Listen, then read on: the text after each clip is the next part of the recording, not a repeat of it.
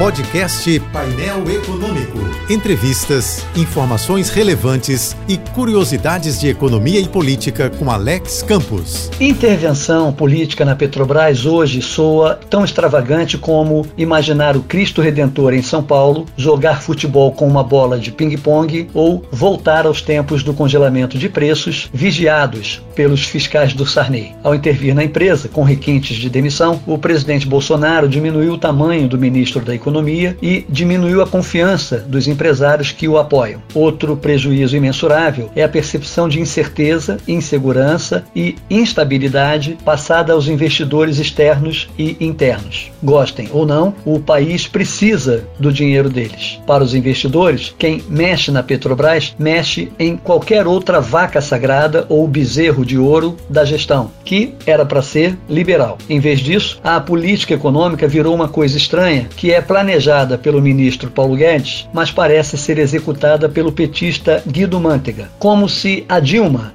ainda estivesse na presidência da República. Não por acaso, Bolsonaro já avisou que esta semana vai meter o dedo também na energia elétrica. Ou seja, o que era para ser um choque de privatização prometido nos palanques periga virar outro choque de estatização. Tomara que tudo isso não seja uma disputa particular entre o presidente e a ex-presidenta. Enfim, quem disser que já sabia o que ia acontecer está mentindo. Quem disser que sabe o que vai acontecer está chutando. A única certeza é que os banqueiros da Faria Lima estão de luto e os parasitas do Centrão estão em festa. Mais uma vez, Bolsonaro errou na mosca.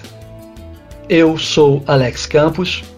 Bom dia e boa sorte. Este e outros colunistas você ouve também em nossos podcasts. Acesse o site da JBFM ou as principais plataformas digitais e escute a hora que quiser, onde estiver. Podcasts JBFM. Informação a toda hora.